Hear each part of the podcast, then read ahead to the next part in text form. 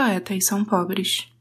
Hilda Hilsch disse que esse negócio de poesia não dá dinheiro nenhum. Se é para escrever, que não seja poesia.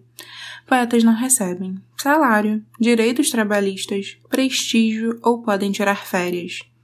Poetas acumulam, as que não são herdeiras pelo menos, boletos, saldos negativos, empréstimos, ligações de São Paulo e precisam trabalhar em agências de publicidade.